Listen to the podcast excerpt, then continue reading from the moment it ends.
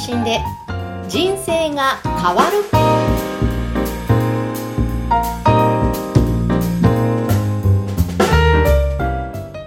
こんにちは、小ラボの岡田です。えー今回も、えー株式会社オトナル代表取締役の八木大輔さんにお話を伺いたいと思います。八木さんよろしくお願いしますよろしくお。願いします。えっ、と、今回、あのー一応最終回ということで、はいえっ、と、音声コンテンツの今後についていろいろお話、えーはいしていただければなと思うんですが、はい。あのーよく私の周りでも、これから音声メディア伸びるんですかねとか、いポッドキャストこれからどうですかねっていうお話をいろいろ聞いたりとかするんですけど、はい。あの、八木さん自身はどういうふうにお考えですかね？はい。そうですね。端的に言うと、うん絶対、絶対伸びます。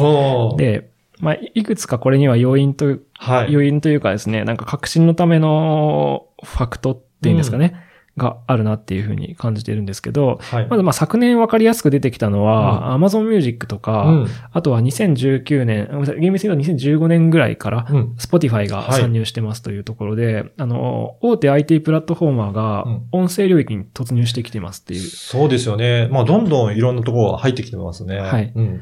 ちょうどこれ収録日と公開日ずれちゃうかもしれないですけど、あの、ツイッターがまたおサービス一つ、ポッドキャストのサービス一つ買収するとか、あ、そうなんですはいね。でもなんかれ、これはもう止められない流れだなって思っていて、そうですね。巨大 IT 企業が音声に参入し始めてるので、もう嫌顔でもコンテンツで音声に触れる時間は増えていくっていうのが一つ。これ、なんで、そういった巨大企業が、はいあの、音声をどんどん導入し始めてる。なんかそういった流れとかはどうしてかっていうのはあ感じますかね？はい。えっと、それは日本だとう、ん。なんか巨トンじゃないですか。うん。ハテナって感じなんですけど、いやもうアメリカだと、うんその、ポッドキャスト市場って、もう年々すごい伸びてて、広告市場がもう700億円とか超えてきてるんですよ。うん。でも確実に伸びて、もう、人口の3分の1がうん、ポッドキャスト聞いてるって言うんですね。33%とかって。すごいですね。そんな中で、その例えば Google とか Amazon とか、うんうんあとは Spotify とか、音に関する会社だったりとか、広告に関する会社うが、ん、参入してほっとけるわけがないうん市場なんですよね。そういうことですね。うん。あの、日本だと、先ほどの話が結構わかりやすいかなと思うんですけど、アメリカは3人に1人が聞いてますと。うん下手したらテレビ見てる人より多いんじゃないの？みたいな。わかんない。感じねわかんないですけどね。はい。は。はいい。でも日本ってまだそこまで行ってないんで、うんうんポッドキャストうんっていう感覚なんですけど、向こうからしたらもう早くどんどんそこに介入していかなければまずいみたいな感じの。もう空気感です。あれですかね、いろいろな、あの、ハードウェアとか、そういった周りのものが、どんどんはいどんどん普及し始めてきてるっていうことですかね。あ、そうですね。うんソフトウェアとハードウェアの話があると思ってまして、はいで、ソフトウェアの話は今の、うん。えっ、と、Amazon とか、えー Google とか、はい Apple Podcast、Spotify、Twitter みたいなう動き。んで、ハードウェアで言うと、まあ、二つの大きな動きがあるかなって思ってるんですけど、うんスマートスピーカーと、はい。あとワイヤレスイヤホン。ですそうですね。スマートスピーカー、うちにもありますけど、もう子供なんかもはい話しかけて、天気あ確認したりとか、はい気温確認したりとか、なんか日常にだんだん溶け込んできた感じもあるかなと思うんですけどね。そうですね。性能もどんどん上がってきてますし、うん音声入力能力も上がってきてますし、うんうんあとは何より、あの、このポッドキャスト関連の話で言うと、ポッドキャストを呼び出しやすくなってますね。はい、はい。はい。うん。これは、あれですかね、裏側ではやっぱり仕組みもどんどん変わってきてるんですかね。あそうですね。あの、うんスマートスピーカー単体がポッドキャストを呼び出せるわけではなくて、うんスマートスピーカーの裏側に、ポッドキャストアプリが連携されて、うんや、うん動いてるんですけど、はい。例えば、アレクサの場合は、うんあの、Amazon Music がポッドキャストを呼び出せることになったじゃないですか。はいあれによってシームレスにつながるようになったりとか、えー Google ホームの場合は、裏側のポッドキャストを呼び出しているエンジンは Google ポッドキャストです。うん。うん。Google ポッドキャストに取り上げられていれば、うん取り上げて、その、取り出してくることができるってとい。いううことですね。これは喋った時に音声認識もかなり正確にできるようになってきたので、はいどの番組かっていうのは特定して、で、再生もされやすくなってきてるっていうことなんですね。そういう側面もありますね。うんただ、あの、岡田さんとも話したことあるんですけど、あの、カタカナとか、はい。あとは、英語の字字面だったりすると、はいあの、実際に呼び出し方は、こうですね。OK Google、ポッドキャストでほにゃららほにゃららを再生して、うん。このほにゃららほにゃららに認識されないとうん呼び出せないっていう課題はあります。日本語って難しいですね。難しいですからね。はい。そう。私もいくつか自分の番組だったりとか、お客さんの番組試したんですけど、はいやっぱり、あの、わかりやすい、私の、例えば経営者の志なんかは、はい。すごく、あの、わかりやすくて、すぐヒットしたりするんですが、はい。やっぱりそのあたりのタイトルの付け方もうん。もしかしたら工夫する必要があるかもしれないですね。あうん。そう、前回の配信で、うん。その音声コンテンツのマーケティング活用の話したじゃないですか。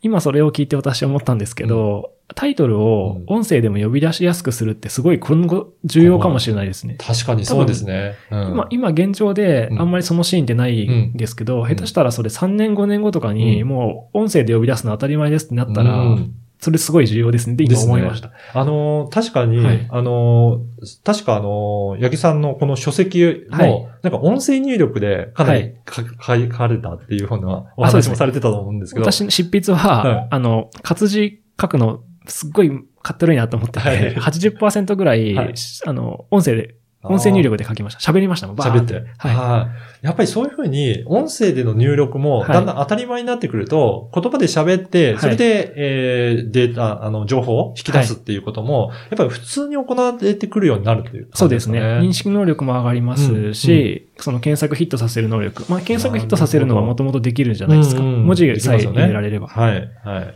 うん。最近私メールすら、うんもう音声で言ってますからね。あ、そうなんですね。結構やってる方いる気がしますけうんど、うんうん LINE とかでも右下にあの、はい音声入力ボタンあって、はい。こんにちはとか、うん分かったよとか、お疲れ様とか、確実にもう認識できるんで、うん。もう打つのももうかったるくてかったるくて。そうですよね。い、いくら、あの、フリック入力とか入力しやすい方法出たとしても、喋、るよりは早いっていうことはないですもんね。でそうですね。うんかつ長文とかだと5字はあるんですけど、はい。なんか長文叩きだけバーって作っておけば、あと編集すれば結構早く書けたりするんで。で、長文であればあるほど、どちらかと、この、音あの、認識の、はいあの、能力も上がってくれば、文脈から結構捉えてくれたりとかするようになってきてるんじゃないですかね。そうですね。1単語2単語とかよりはちゃんと喋った方が認識しますね。うん。だからそのあたりもすごく、あの IT の技術が発展してきてるので、やっぱ音声を使うシーンってやっぱり今後増えてきてるのは、なんか普通に想像できますね。そうですね。で、うん今のお話はスマートスピーカーからの発展だったんですけど、もう一つ結構私が本丸だなって思ってるのは、あの、ワイヤレスイヤホン。はい。で、最近ね、つけてる方多いですもんね。はい。あの、アップルが2016年に AirPods を出したんですよね。はい。なんか、ポッドキャストの再生数、アメリカのポッドキャストの再生数の成長推移を見てると、うんなんか2014年にすごいコンテンツがあって、はいシリアルってコンテンツがあってすごかったんですけど、2016年にも伸びてて、うんこれは私 AirPods 影響なんじゃないかって、ググってなってるタイミングがはい。あるんですよ。うん。うん。でその AirPods とかワイヤレスイヤホン何がすごいかというと、うんもうこれ多分、私は10年後とかに、イヤホンのケーブル、5年後とかかもしれないですね。なくなるなって思ってるんですよね。うん。みんな多分、歩きながらはイヤホンつけて、はい仕事しながらイヤホンつ、イヤホンつけて、はい。下手す海外とか行くと、うんコンビニ店員がエアポッドつけてて接客してるんですよね。なるほど。みたいな、もう音楽聴きながらとか、はいはいで、そういうことが起きると、多分1日16時間とかの稼働時間内でう、んイヤホンを耳に突っ込んでる時間がめちゃくちゃ増えると。はい。はい。その時に何が起きるかっていうと、暇な時音声コンテンツ聞きますよねそうですね。はい。うん。うん。こととかがありますね。うん。あと最近私が面白いなって思ってるのは、あの、2010、失礼しました。2020年の春にですね、あの、Google も実はワイヤレスイヤホン出していて、おー、はい。あの、ピクセルバズっていう、うんピクセルバズっていう商品なんですけど、これ Android 携帯と連動すると、うん。その耳に挿した時にリアルタイムの翻訳とかができます。おー、そんなこともできるんですね。ドラえもうんの世界じゃなそいうでか。ですすね。もうそうい翻訳、翻訳こんにゃくですよねね、。そういった状況になりますね。はいええちなみにこのワイヤレスイヤホンで、うんこう、ウェアラブルデバイスみたいな性質を持ってる、はい人体をこう、うん保管するようなものは、なんかヒアラブルっていうはい。言われたりしますね。うん、うん。だから本当にいろいろな、あの、身につけるような端末とかあると思うんですけど、耳にずっと入れておけば、はい確かに、まあ、あの、何やってるかわからない状態で、はいいろいろ耳からは情報を得てるっていうこともあり得そうですねるっていうことですね。うん。なんか、目で見る端末だと、そこ見てなきゃいけないですけど、なんか他のこと作業しながらでも情報を得られるっていう、耳から得るっていうのは、すごくそういった意味でもいいかなと思いますね。そうですね。うんなんか日常生活で家事してる時間っていうのは、まあ、例えば1日時間、うんごめんなさい1日に1時間とか2時間ある中で、まあ、家事だけしてるはい。状態がこれまでだとすれば、このワイヤレスイヤホンとかで解き放たれることによって、うんまあその時間も実は音声に接触してるってことが起きるので、はい。16時間のうちの音声接触時間っていうのはどんどん増えていくっていうそうですね。考えてます。ということは、皆さんもその音声でのコンテンツを、やっぱりも、今からでも持っておくことがすごく今後は重要になってくるっていうことですかね。そうですね。うんうん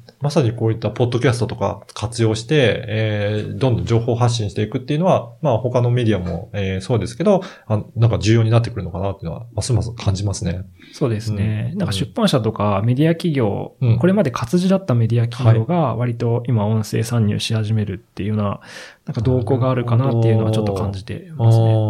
いや、ますます、えっ、と、楽しみな、あのー状況になってくるのかなと思っています。はい。はい。はい。えっ、と、これまで、えー何度かにわたって、えー、八木さんにはいろいろお話しいただきましたが、あの、本当にいろいろ勉強になるお話が多かったなと思います。はい。ありがとうございます。はいこちらこそ。はい。今回も株式会社オトナル代表取締役の、えー、八木大輔さんにお話を伺いました。はい。今回もどうもありがとうございました。ありがとうございました。